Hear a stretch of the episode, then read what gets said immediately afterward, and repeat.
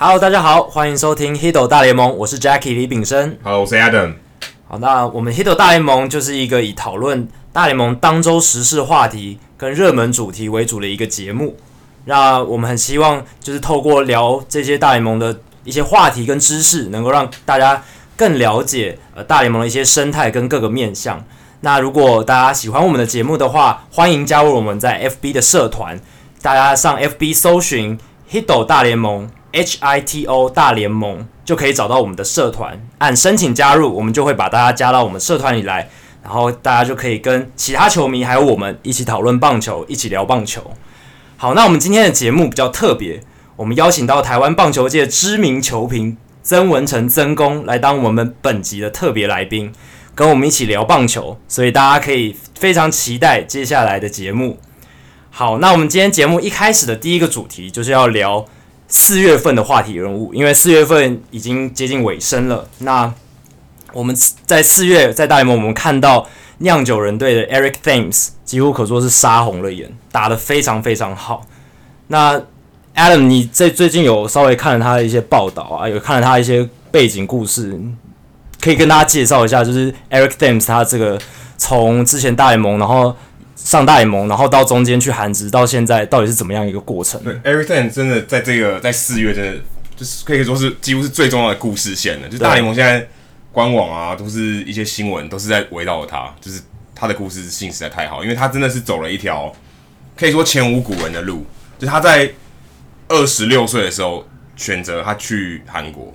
通常这种决定是很难的，就是如果我们从他自己的角度来想，他其实要在二十六岁的时候，他觉得他生涯正是要巅峰的时候。如果一般的球员通常是二十六岁开始起飞，对，他选择把这个赌注放在国外，而且还要想说，那我还能不能回来？我不我不确定他是不是有真的想要回来，因为据报道说，他离开韩国以后，就是他韩国的合约三年合约走完以后，他其实是想打日本职棒的，因为日本职棒薪水是更好一点，对。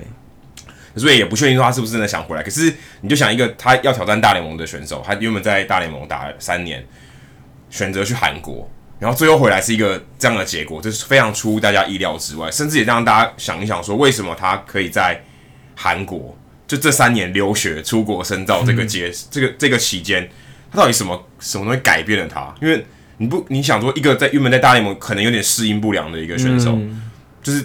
大家可能会对他期待很高，可是他打不出成绩来。他实力可能在，可是你可能就觉得他是不是东西有一个东西环节没有做好，或是他在大联盟就是有些东西没有办法适应，差临门一脚，就差临门一脚，可能就一个环节不对。嗯、就他去韩国以后可以说是开窍了，或者他真的是学到了一些东西，打通任督二脉，对，打通任督二脉。那现在大部分我们看到的报道，或是他自己接受访谈的时候，他其实提到一个非常非常重要的一个，嗯、可以说是改变他的关键，就是他在。追打坏球，他对于变化球的这些边边角角变化球、变化球的时候，他基本上是不去追打的。就他他以前对于变化球的掌握性很差，只要可能偏了一只要好球带以外东以外的变化球，他也是会去追打，所以导致他三振率非常高。嗯，然后可能对于球的接触 contact 打的都不是很好。对，所以他现在基本上可以把他的好球带设定的非常准确，只要他觉得是这个球变化球不会进到好球带，他绝对不会就不会，就绝对不会回棒。这其实可以从他的。呃，大幅的保大幅保送率大幅增加，可以看得出来，就是他基本上已经不太会去追打边边角角的坏球，他真的是设定好的球，他一定会出棒。你可以看出他现在打了二十三场比赛，之前是二十二十二场比赛的时候，他就已经十一支全垒打，所以平均两两场一支全垒打，对，这个节奏是非常可怕的。对，那相当于他可以一年可以打八十几八十几支全垒打，对，这是非常可怕的。但是基本上不会不会发生这种事，按照频率推算，按照频率推算。可是你要想，他保送是非常多，他保送是十八次。可是你想，这种打者哦，全打这么多，保三振应该是非常多才对，因为这才是合理的情况。就比如说，我要挥就全力挥，对，然后挥不中就没有，就被三振；挥中就有。嗯，像 Chris Carter，像他前一位在酿酒人队担任一垒手这位重炮，他基本上都是打就这种的。他他也他也保他选球也不错，他保送其实也不少，是，可他三振非常非常多，将近两百次的。对，可是 Eric Thames 他。只有二十一次，他保送十八次，三振只二十一次，所以其实他这是非常优异的保送三振比。嗯，所以他其实真的就是他把他好球带设定的很好，他不会乱出棒，他一要出棒的时候，他真的也是全力挥击。可是非常难得，因为当你好球带设定好的时候，这个选球的这个能力有改善，其实你很难进入低潮。你就要不然就是你力量可能不够，可是你至少还是你可以选到保送，你可以一直持续的上垒，你持续上垒的，你的话你就可以维持在球队上场的机会。有上场机会的话，基本上你就有机会摆脱低潮。对，因为最怕就是你没有上场机会，没办法调整，对，你就会你就没办法走出那个低潮。但他之所以可以这样子，就真的觉得他在韩国就是因为面对到这些韩国投手，他速球当然是没有大联盟那么好，对，这是可以肯定的。所以他们丢很多变化球，丢很多变化球，然后去，因为他不怕，很怕去被打，很怕被打，所以他基本上都丢边边角角化那个变化球，是怕怕，因为你知道 Thames 在三年内也打了一百二十四支全垒打，超夸张，他平均一年打四十一支，一四十多支，四十二支，四四十一到四十二支，对，非常可怕。这代表说，真的他在韩国还是屠杀大家。他在韩国被球迷称作是棒球之神，对，但是他们就很怕嘛，所以他就这样投边边角角球变化球，所以他也可以。更能去判断这些这些情况，他就不会被诱惑去出出棒，嗯，所以他就在三年内，他真的是学到他如何设定他的好球带，也也让他之所以在韩国到大联盟这个，他其实他其实是无无缝接轨，他就韩国就直接输输出回大联盟这一段，他适应的期间其实很短，嗯，他春训的时候表现非常，也应该不是说不理想，但是不如大家预期这么好，嗯，他就是春训就一支全垒打，嗯，大家可能觉得他。OK，就就是又回到、哦、这样子，又回到老样子。对对，对。但没想到他其实随着时间，呃，随着时间过去，春训过完以后，哎，他开始他开始手感加温，对，他开始开始适应了。嗯。也可以展现他的适应能力，说他其实从韩国回到大联盟，他基本上可是可以适应的非常好，有所改变。对，像你看，如果说你就用韩国职棒回来到大联盟，说江正浩或朴炳浩，尤其朴炳浩应该算是跟他比较相似的，就是 power 型 power 型打者，对。朴炳浩可能在韩国成绩，甚至在在如果只比最高峰的三年，甚至还可能比超过 Things。对。可是你看他来到大联盟以后，相较起来出现很大的适应问题。对，他是全打还还是能力还是存在，可是他，他打击率完全不行。对他几乎他基本上就是真的是只有全打跟三振了，一直挥，一直挥，又没有又没有守备，所以他基本他在双城队很难活下去。嗯。他现在只能在小联盟蹲，对不对？可是你就想这两个联盟，就这两个人都是从韩国职棒来的，嗯。可是最后在第不管第一个月或是接下来的几个月，这第一个球季里面，可以展现出来，看得出来他们两个适应力就是有差。嗯，代表 Eric Thames 他不仅说他本来的实力有长打能力，但他在适应能力上是更好的。对，他就才有办法在大联盟在第至少在第一个月可以打出这样的成绩。对，那未来后面的五个月，投手也会适应他，一定会适应他的。对，因为。大家想说他就很危险嘛，我就开始研究你，我要怎么样不要让被你打到，或是你的弱点在哪？任何一个强打者都有弱点，所以他能不能撑过这一年很重要。接下来观战重点真的非常重要。各队的球探部门都会针对他去做很多研究，去分析他的数据跟他的打击一些机制，哪些弱点可以去破解。对，那刚才讲到就是 Thames 做的这些改变，那我们来补充一些数据来佐证他这些改变，比如说他追打坏球的几率在。他离开大呃离开大联盟去韩职以前，他那时候在蓝鸟跟水手的时候，大概都是百分之三十五、三十六，其实算是蛮蛮高的。对，但是有点在猜了，对，有点在猜球的感觉。那其实那他回来之后，这一个数字从几乎砍半来到十九点百分之十九点一，从三十五降到十九，所以他变成说几乎很多坏球，以前他会追打的坏球，他都不回了，不回了，然后就是锁定好球在里面球做攻击。然后这也反映在他的三振保送，刚才 Adam 都讲到的，他现在保送率是百分之十八点二，这个数字在四年前是百分之五而已，这这大幅提升，大幅提升，提升非常多，所以这代表说他的选球真的功夫变好，球路辨识能力增加。那 Eric Thames 他球路辨识能力增加之后，他面对好球带里面的球，他也更有把握，所以他就挥得更用力，所以他就是好球带里面的球，他攻击都是强力拉回式。所以就产生很多全垒打，你看他现在的拉球率，从以前的吧大概百分之三十到四十，现在已经增加到快百分之六十，百分之五十七点六，代表说他真的他有把握球，他就是全力挥棒，全力打击，而且他还有反方向打全垒打的。对，这就是代表说他对好球带里面的球，他掌握球心的能力很强，变好了。对，所以。Eric Thames 他真的是呃，这个呃大联盟二零一七年开季的一个大惊奇。那不知道 Adam 你有没有注意到，国联其实还有另一个手感甚至比 Eric Thames 更火烫的一个打者，但是大家都没有在讨论的。对，其实我们也是翻数据才知道，真的，欸、他现在也是十一支全垒打、欸，是。并列全垒打王，他并列全垒打王。可是这个人，如果你最近没有看新闻，就算你看了新闻好了，你可能也不知道，真的，除非你看比赛，或是你是国民队的球迷。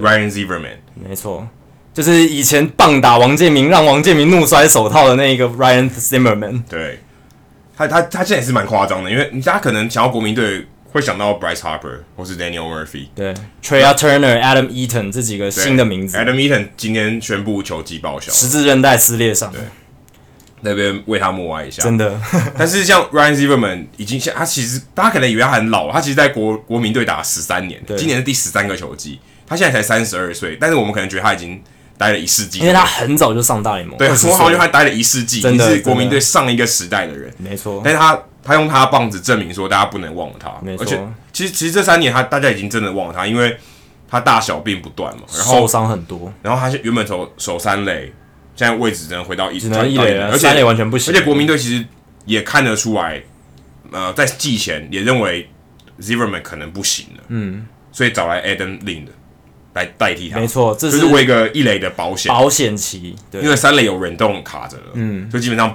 他他没有三垒没有问题，对，可是一垒他就还那我那我找一个替代品，对，Adam Lind 至少还有一点长打能力，而且他是左打，可以跟他做那个 platoon 的搭配，没错，但是现在看起来不需要了，Ryan Zimmerman 打的实在太好了，太好了，介绍一下他的数据，现在到底有多么夸张？OK，他现在。单目前的赛季打击率是四乘一零，四哥男的状态，长打率八乘九二，到这两个数字都是全联盟最高的，这还是这一个月内的数据，啊，这还不是一个礼拜。对，所以这是算是有一点 sample size 哦，不是很小的样本，所以这是更不可思议的地方。然后他的安打数、全垒打数、打点数都是名列前茅，都是最好的。更更厉害的是，就是他为什么可以打出这样子的成绩？Adam，你有没有好奇说为什么会这样？其实我真的，我真的，我看他比赛的时候，我我我感觉到了，嗯，他自信变好了。我我看我最近看了几场呃 Ryan Zimmerman 的比赛，我觉得他自信变好了。以前他真的是觉得球打出去很气馁，有没有？对，就是他他有点有点有点有气无力了。因为他也他可能觉得说他因为受伤的关系，他其实打球也有所保留。对，而现在看起来他真的是手感变得特别好。今天还双响炮嘛？如果没有记错，今天双响炮，所以他真的是。也不知道怎么，我其实我坦白说，我真的不知道他怎么回春的。那 Jacky，你有什么特别的观察？嗯，看过一些报道，跟一些就是还有一些自己的想法。大概是第一个是他这几年呃受伤的情，呃就是今年算是摆脱了前三年的一些受伤的情况，今年算是健康的出发，这很这点很重要。对，我们也，但我们希望我们今天提到他名字以后，他可以健康打，对，继续保持健康，不要发生任何意外。因为我们这个节目现在乌鸦嘴的比例还蛮高的，有点不幸这样子。对，这个健康是第一个因素。第二个因素就是，呃，这一一两年来大联盟很火热的一个趋势，就是很多打者都开始慢慢修正他们的挥棒轨迹，希望把球往空中打。因为很多数据都显示说，如果你把空球把你把球往空中打，你形成安打长打的几率都会高很多。是不是也是因为现在用速球决斗的情况比较多？也有可能，因为你看。其实最普通的、最普遍来讲，说球速也变快了嘛，先发投的球速变快，这是百分之百确定的。对。然后牛棚的使用比例也变高了，对牛棚最重要就是速球了。对。所以代表一场比赛你能看到速球变多了。变多了。那当你把球往上打又是速球的时候，这很简单，你飞出去的几率一定比较高，对成为长打的能力一定比较高，球赛的破就是这种攻击的破坏性也比较好。嗯。所以感觉上这个好像是说得过去的，就是你说如果今天我要调整调整成飞球的击球的策略的话。好像是说得过去，嗯，对不对？对，所以像包括像呃 Zimmerman 的队友 Daniel Murphy，他在二零一五年季后赛大爆发之后，就开始就是变成全联盟几乎是最好的打者之一。那他其实他自己就会讲说，他其实就是有刻意的想要追求飞球，就是尽量把球往空中打，这算是他改变的一个契机。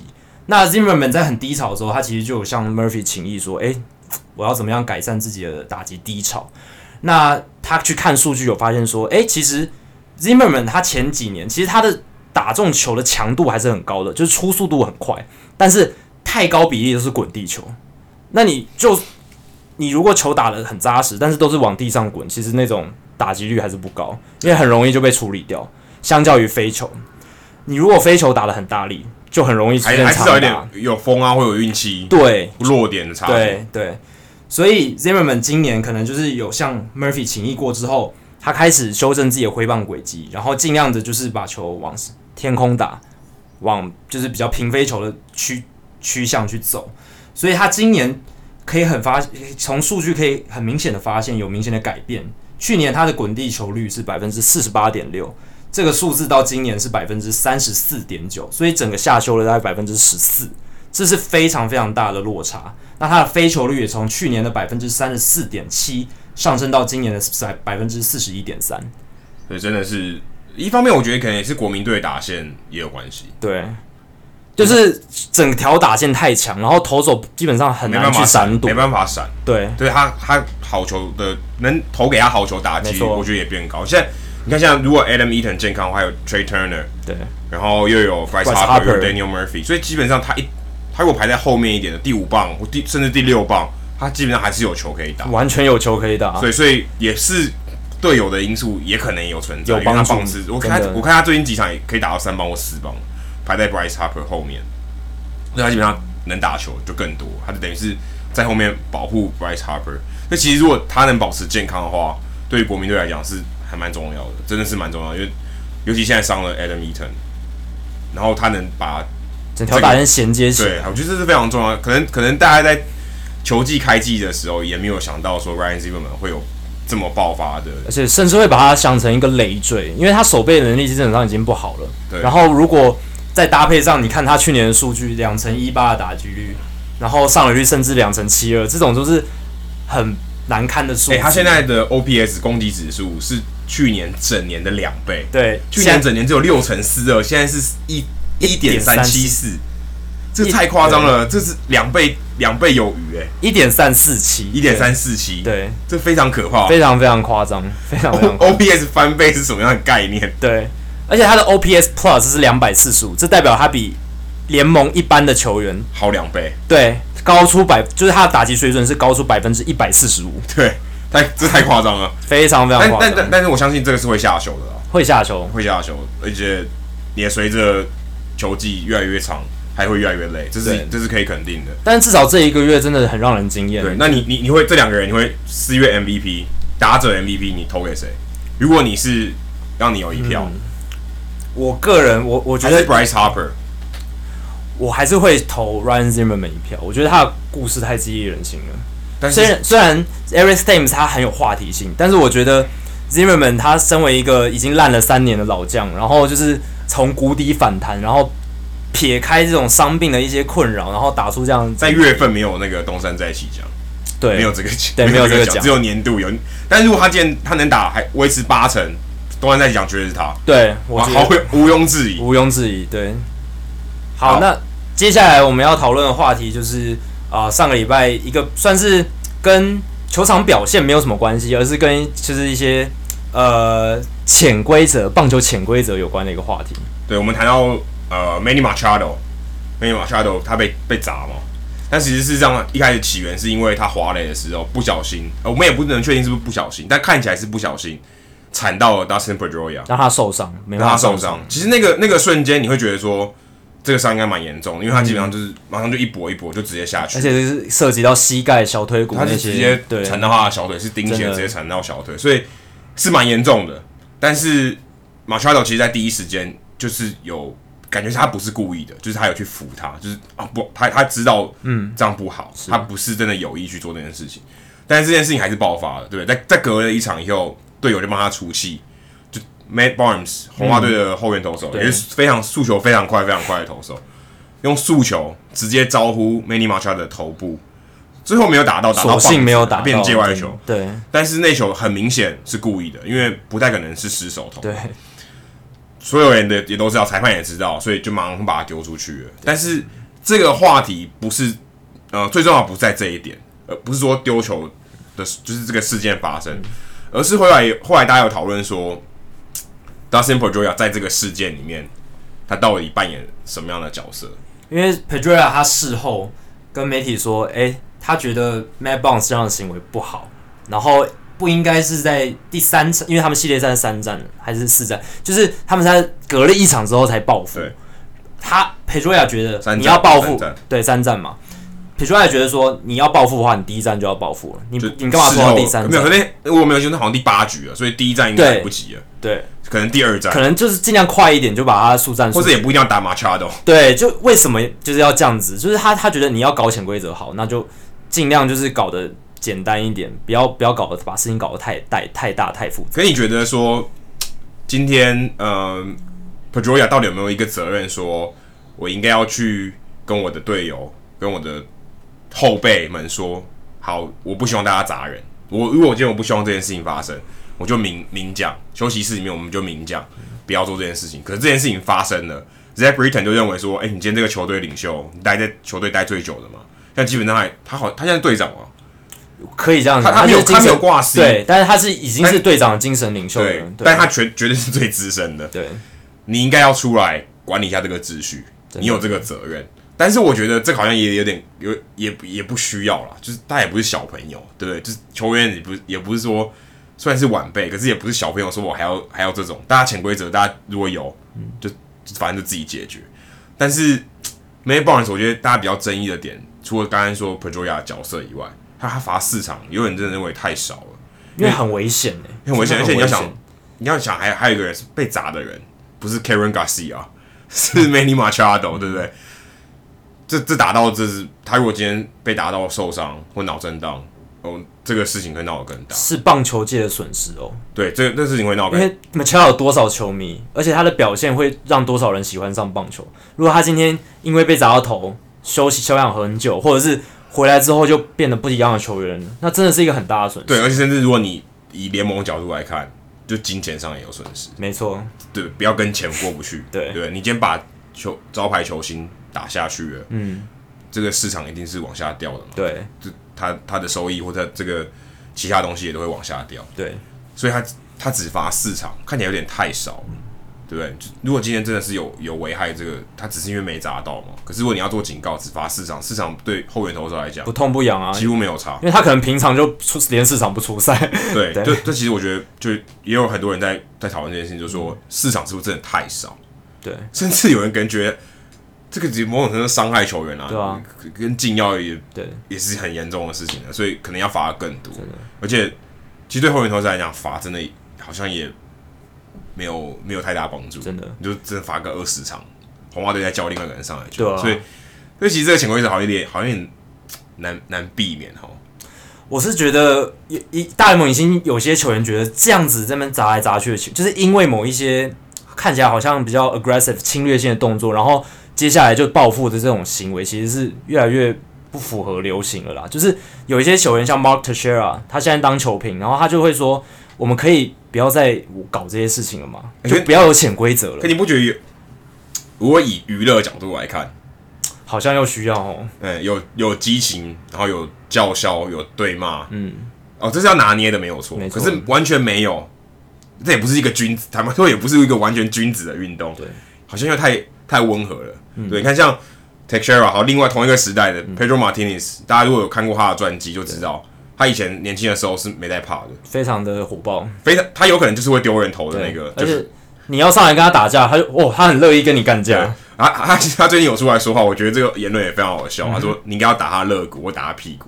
你苗头不对，你要真的给他痛，你打他肋骨，让他休息一下，OK。对，但但 但我觉得这也是蛮好笑的，因为这其实一样也会被禁赛了，对，一样也会，因为你很明显是故意的嘛。”但是我觉得 Pedro 说的有道理啊。我以我的角度来讲，我觉得好，你要搞这种潜规则报复没关系，但是球员的安全你要摆第一。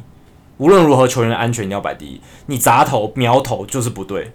你可以丢他的屁股、大腿，所以其实部位还是有差。对，尽量就是你如果我我是觉得根本不要有这种东西。但是如果你硬要做，你就是就丢屁股或大腿，就为他着想一点。对，我可以 make a statement，对不对？对啊，我可以我可以传达这个讯息。对，我告诉你我。我不，喜欢，对，对，或是我们好恩怨就因为砸那个就就结束，结束就扯平，对，要不要，对不对？对。可是如果你把事情搞得更大，好像又又不太好，就会有大家后面这些讨论。然后我我现在其实蛮就好，下个礼拜就下个礼拜了，红袜又对到精英了，同区嘛，常常遇到，没错。大家也是可以观察一下这个话题，一定会被带起来，而且就是球评，就是球那个评播报员在播的时候，一定会特别。没有，我觉得最怕的是红袜队的投手，一定很错。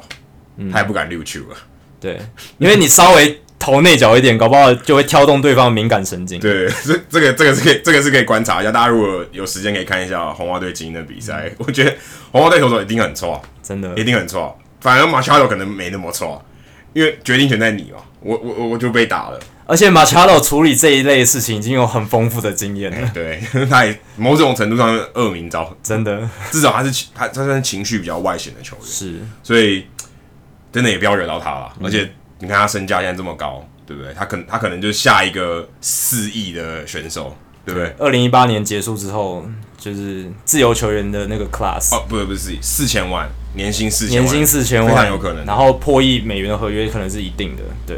破亿应该应该是肯定的，对，应该是肯定的，而且他现在看起来是每年都在越来越好，就如日中天呐、啊。对，对，好，那接下来我们下一个单元呢，我们要来访问到曾公啊，曾公要来跟我们聊一下本周最夯的话题。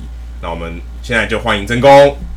好，第六集我们邀请到特别来宾，然后是我们的名球评曾文成曾公，然后来跟大家聊一下今年胡志伟登上大联盟以后的表现。那其实，在已经是一个礼拜以前了。胡志伟登上大联盟已经是一个礼拜以前，他初登板在九局上九局下登板，然后收拾掉这一局。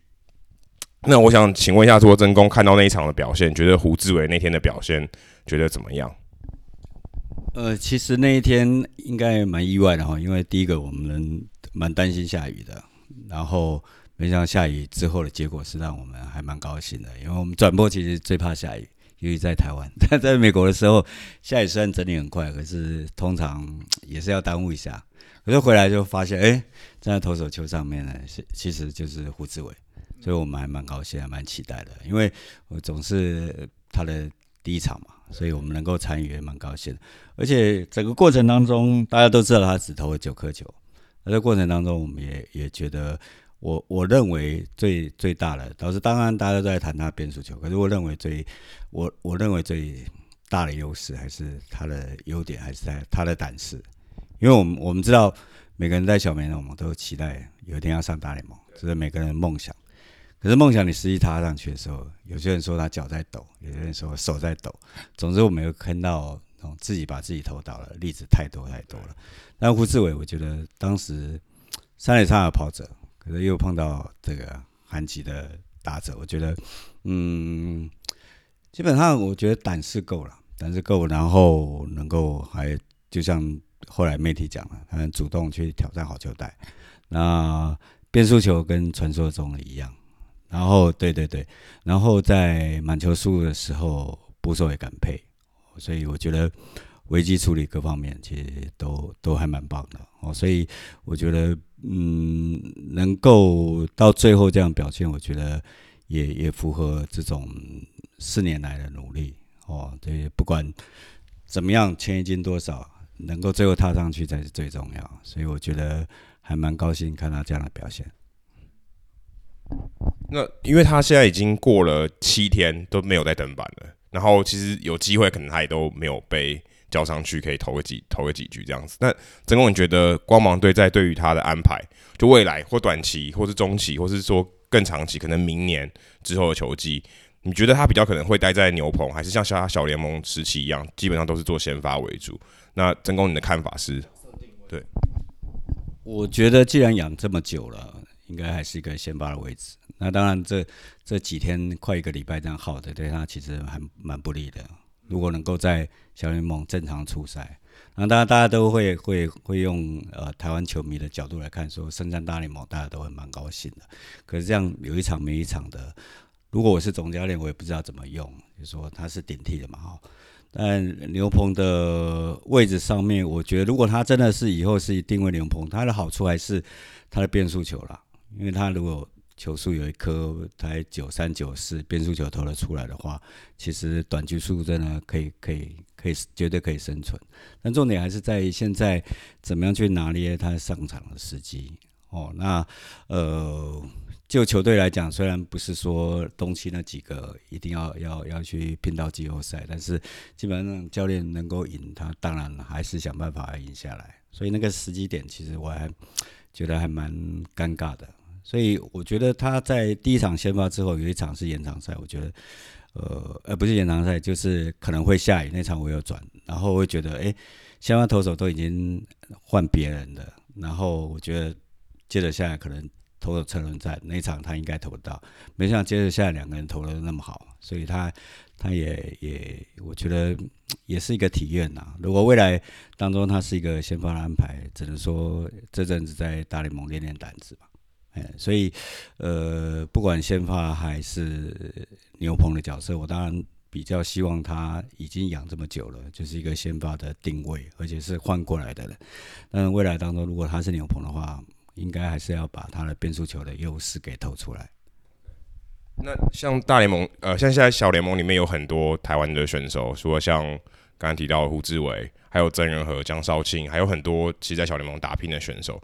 目前曾公觉得说哪一个？球员是最有可能机会是下一个第十三位登上大联盟的台湾选手。我觉得当大家都会觉得曾仁和的机会是存在的，但是就看他整个历练还是在相对。如果我们还是停留在过去国际赛的时候，也会觉得哎，郑仁和其实还是要练一下他的胆识的哦。那江少庆就这次 WBC 大家也看到哦，其实然后接着下来他的的投球的精简度。也用球量等等的，我们觉得都还还蛮让大家觉得他是有有其将来性的。那野手当然，大家可以从林哲轩的例子可以看得出来，手背上面其实我们都还是范围啊，还是有跟别人拼的这个机会。但相对的，你守备位置还是得看你是捕手是游击手等等的。我们几位都打得不错，可是你会发现我们。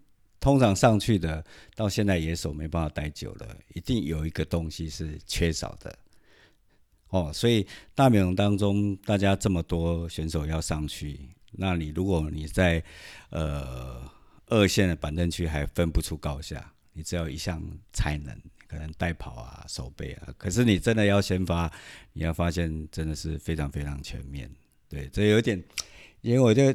岔开话题，我常常有时候去学校跟人家讲这个，有时候跟学生聊天，我说一年毕业这么多人，你最后怎么样去立足？就是你一定要跟职棒选手一样，要么跑得很快，要么是打得很远，要么投得很准。可是你要真的大联盟先发的话，就是要面面俱到。我觉得这个才是最难的地方。所以如果讲起来，感觉上打击能力是可能是野手在台就台湾选手在小联盟这些选手里面比较欠缺，尤其是力量的部分。所以如果他的位置就像捕手或是游击手，他有一些守备上的优势的话，是比较容易有机会上到大联盟。就他守备位置比较独特性，所以他比较有机会。那打击的这些爆发力，这些你有什么看法？对于台湾未来这些选手在小联盟生存，有没有什么一些其他看法？我觉得在我们的养成过程当中，现在我去看那个国中、高中的的 power，其实其实重点还不是在木棒、垒棒，大家都在讨论这一点。其实现在你可以看到，呃，国中生已经有一百九十七公分的那种身材的，还有速度的，其实都已经出来了。所以再加上我们现在的重训等等的，其实我觉得 power 其实是跟呃，大概前五年是有一些不有些区隔的，所以在家如果他真的有心要挑战这一块的话，第一一到那边你要知道你跟别人差多少，而不是说哎，最后当然讲白一点就说哎，我最后还可以回到台湾，而是说我要永远留在那里。所以他包括教练，我觉得语言上面还是这个还是扯到这。语言的的沟通问题，就是说你在那边的教练的指导，你到底听得懂听不懂？哦，因为我们有碰过例子，就是翻译不在的时候，他的成绩其实是下滑的。所以未来当中这一块，我觉得 我们的身形、我们的各方面，其实要去跟他们比速度，各方面是稍微有点吃亏，但是我认为还是可以弥补的啦。那。当然，你可以看到韩资大炮这几年其实有机会去挑战，那就代表他们的那一块，他们的高中到他们的职棒对 power 这一块其实是成熟的，所以我们的目标还是在于怎么样去去去追寻这个最高的殿堂这一块去去加强。我觉得现在资讯还有各方面都不是二十年前可以比的，所以现在的重训各方面，其实会会让他们在竞争上面能够更更突出一点。而且我觉得现在很多的台湾的联赛的小朋友的身形，我觉得其实还蛮有将来性的，不只是投手，野手方面其实也是还蛮够的。那就是胡志伟在就是过去这个礼拜，大家讨论度很高，就是他语言能力的部分很让人惊艳。那根根据您曾公你自己的观察，他是像胡志伟这样子在语言学习或者文化适应这么好，是真的很少见吗？还是其实选手他们其实都做很多努力？我觉得个性啊，对对对，因为我去看那个小联盟的那个春训是，当然只有亚利桑那去看了。呃，亚利桑那小联盟春训，但你会发现，如果我我我是去美国挑战，那以我的个性来讲，我会觉得可能没有办法像胡智为，呃，英文程度这么好，可能还是属于点菜买 买东西级的。但是因为我去看的时候，他们发现他们讲西班牙系的全部都记在一起，呱啦呱啦呱啦呱啦，那他们不是刻意排外，所以你要融入的时候，你会。就讲白，你要很能够跟他们拉赛啊，什么？对对对，然后你要很勇敢。我想两位都都很清楚语言这一块，就是你要很勇敢的去讲。然后你会发现，其实包括胡金龙他们，其实都都语言都非常好。所以我觉得要要主动。那你会发现呢，包括很多的呃大联盟的。呃，中南美洲选手，你会发现他打好几年还是需要靠翻译。这这有的时候可能他是真的不好。那第二个可能是他希望在正式场合翻译，像铃木一朗要要要精准一点。所以像陈文颖现在也不错，但是他他正式的场合他还是希望翻译。但是能胡志伟不需要翻译，然后呃很很直接的去去对谈，我觉得这个也是我们可以除了他的变速球之外，可以发现他的另外一个优点，他会让他。来成长更快一点。其实我我去看看球的时候，有发现说，其实打击练习的时候，尤其投手嘛，投手会在外野一区一区的。其实你会发现，这个真的很明显。西语讲西语的就会聚在一起，像所以像呃，我们就刚说到个性嘛，所以像 Jose Fernandez，他就真的会，就是他比较外显，他比较外向，他就特别去照顾陈伟殷，这是真的，这不是媒体过度渲染，就是他是真的很外向，所以他会更容易去。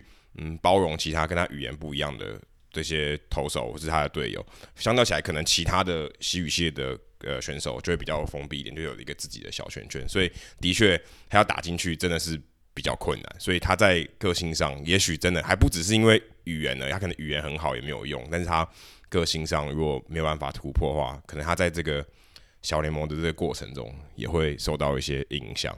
所以像可能郭宏志啊，或是胡金龙刚才提到的，也真的就是因为有这个比较外向的个性，跨越那个障碍，然后他可以吸收的比较多。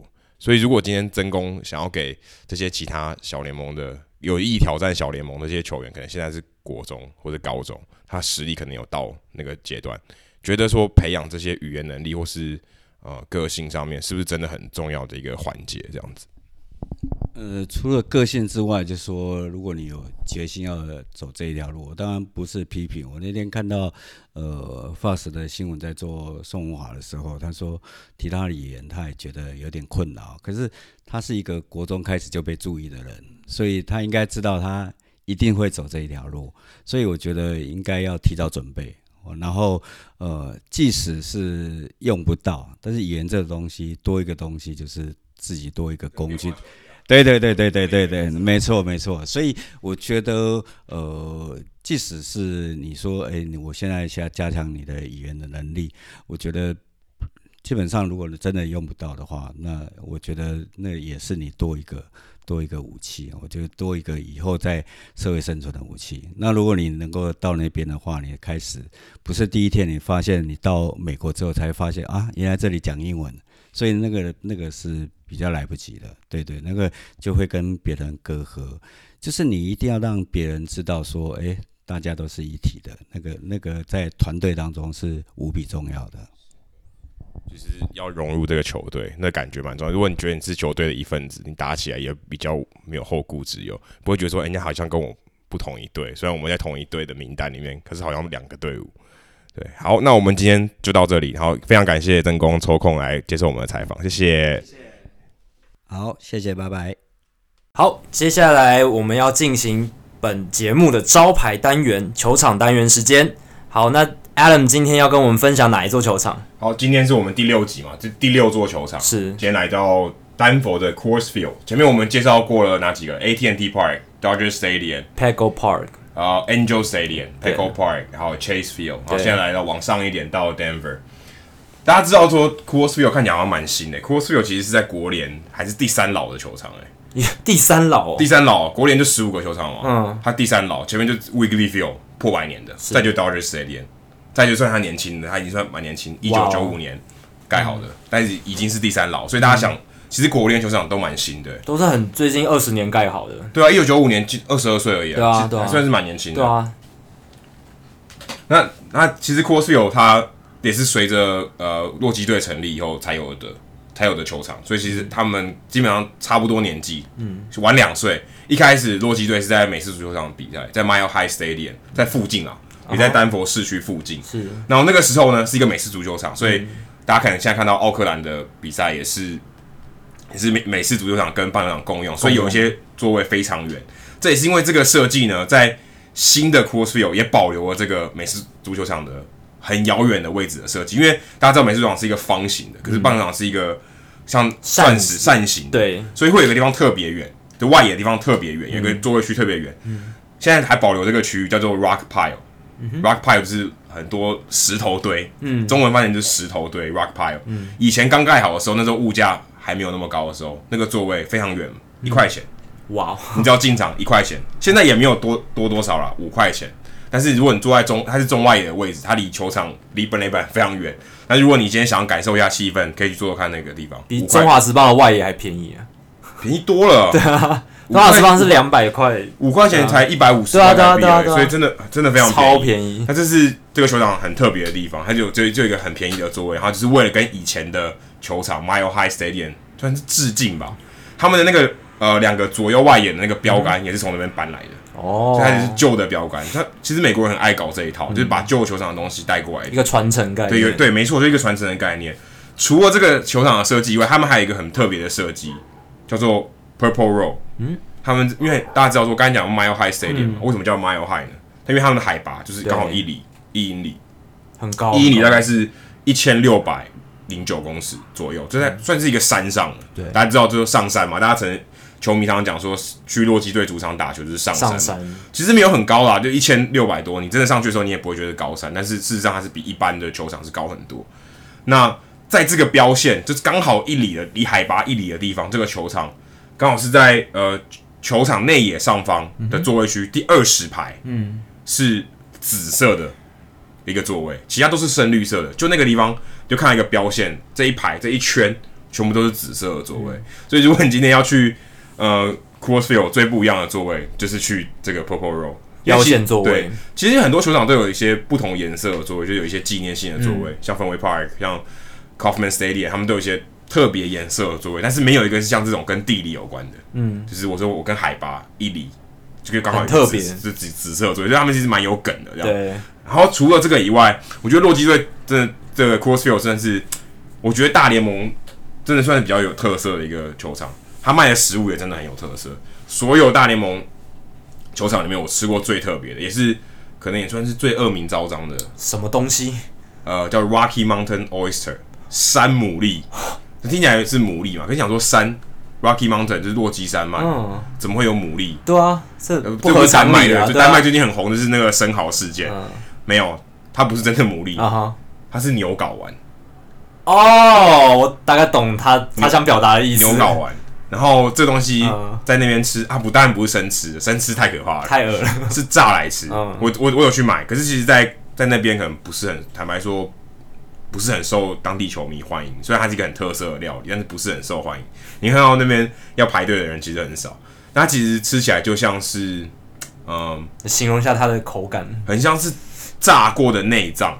好像有点像鸡胗这样，就是有点嚼劲，就但仅止于此，就其实没有很难。其实我觉得蛮好吃的，台湾人吃可能会很习惯，就是炸内脏。然后这东西真的很特别，如果你你去美国有吃，嗯，然后跟其他的球迷讲，他们一定觉得你很勇敢。可是可能对于华人、对台湾人来讲，啊，吃这种内脏啊，或就是美国人对内脏真的比较没办法接受，对他们觉得那个腥味很重。对，好，除了这个以外，所以我们刚才就介绍三点，我今天要加码一点，就是因为我在 Denver 当地有朋友嘛，就是也是当地人，住在那边很久了，他也是一天到晚去看那些，他也是个 podcaster。其实我们也是这个节目会开始开始发想，也是因为。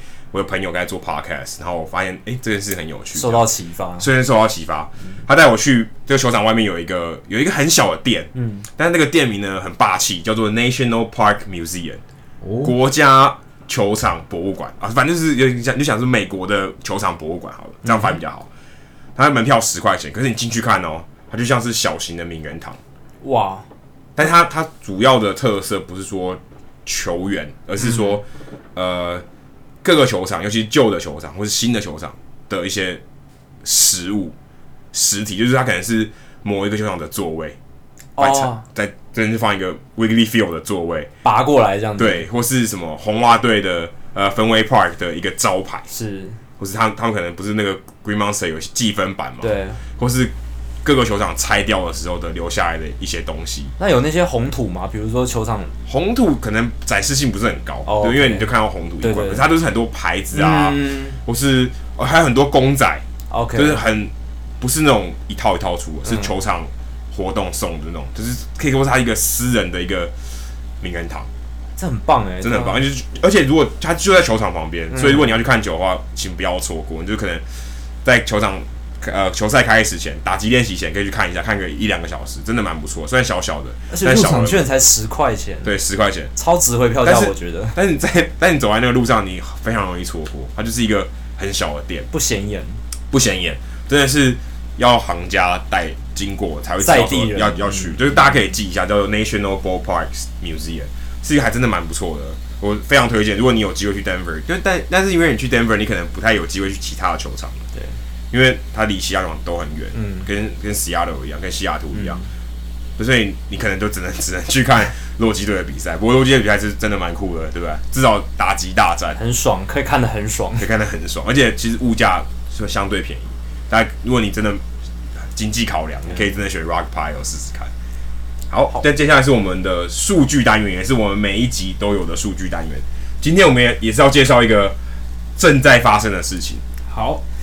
今天呢，我们在今天录制这个呃这个节目的今天，呃，我们的那个皮兹堡海盗队的先发投手伊邦诺瓦，他投出了一场五呃三安打的完封，面对马林鱼队非常厉害，九局投了七 K，重点是没有保送，没有保送，对，通啊。可是厉害的点在哪里？重点是重重点来了，就是。大家知道伊邦诺瓦以前在洋基队，好像表现就普普，好像没有很厉害。但是自从他去年转队到海盗队之后，发生了不可思议的事情。去年到现在，他加盟海盗队之后，到这场比赛打完，对，他总共投了十六场先发，他面对了三百九十六个打者，三百就三百九十六个打者，他从来没有对他们投出没有好球三坏球。所以我从来没有球数绝对落后。没错，他最多就两坏球而已。他没有投到没有好球三坏球，这这代表了什么？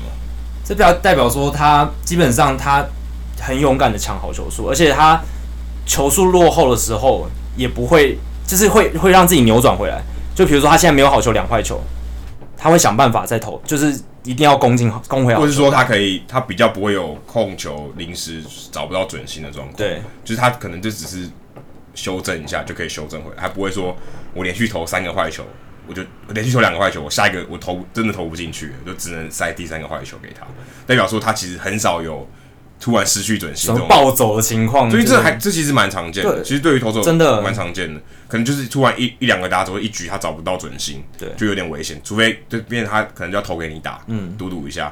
但但像这样子，就是他真的是算是控球很精准，他的控球能力就是很厉害，可以这这个连续的记录可以代表说他控球能力真的很好。就是稳定性变好了。大家或许以前在看杨基比赛的时候，印象很深刻，就是伊邦诺瓦他情绪很外显，然后就是常常就是投不好的时候就对抖抖了，然后就会觉得很沮丧，然后就会表现在外在的行为。但是好像来到海盗之后，他的稳定性整个提高了，然后控球表现变好，所以整个数据也变好。他现在今年呃投了三十几局，防御率只有一一点五一点五零，所以就是整个我蛮看好他会被会被交易的。对，如果海盗今年，蛮看海盗队今年看起来应该是有点辛苦了，非常非常辛苦。所以他有他如果今天再投出不错成绩，我觉得他是蛮蛮蛮值得被交易的一个选手。因为海盗小市场嘛，然后他们一定要靠交易掉一些可以可以用的资产，然后赶快寻求一些。而且你可他大部分人可能会认为伊万诺瓦，嗯，天花板就在那边，嗯，对不对？他他基本上现在卖高是最好的，我换一些新秀回来，感觉今年是最合理的，就是要。趁高点把它卖出，趁高点的时候买。另外，刚刚提到说零好三坏，其实我之前我有有也有注意到一个很可怕的数据。Kevin Youkilis 他最近前天吧，还昨昨天还今天回到芬威 Park 开球嘛？嗯，因为跟老朋友见面嘛，嗯、跟以前红袜队的老朋友见面，在小熊队的系列赛开球。哎、嗯欸，他的零好三坏也是有记，呃，零零好三坏也是有一个记录的。他从来大家知道 Moneyball 嘛？Moneyball 里面有提到 Kevin Youkilis 吗？对，他是全球里面很有名，走路之神，希腊走路之神。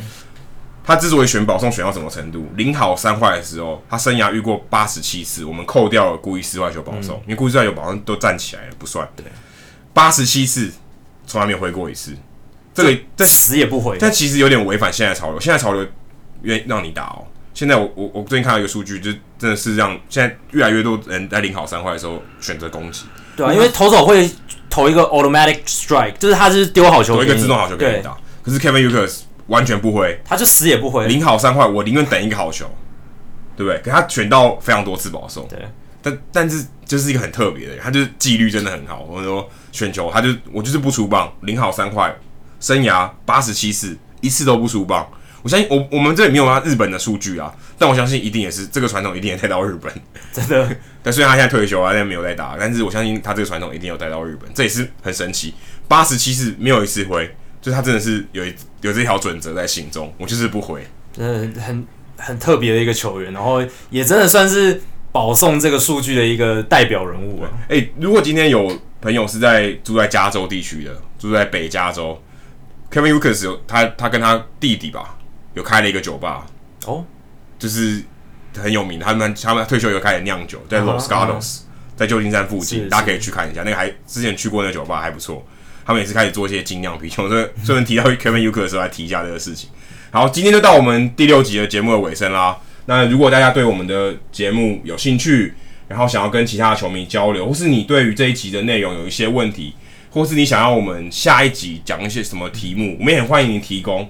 那大家上 Facebook 搜寻 Hito 大联盟讨论区，H I T O 大联盟讨论区，就可以找到我们的社团，然后我们会允许你加入。那这个时候你就可以跟大家互相交流，或是发问，就不用害羞，什么问题都可以。好我们可以尽量帮你回答，然后就互相交流。然后也许下一集的节目我们可以回答你的问题。嗯、好，就感谢大家今天的收听了。我们在 iTunes 上也有订阅哦。那大家如果手机是用 iPhone 或是你是平常有在听 iTunes 收听 Podcast 的习惯的人，也可以用 iTunes，这样只要我们呃有新的节目，你就会收到通知。好，今天就到这里，谢谢大家，谢谢，拜拜。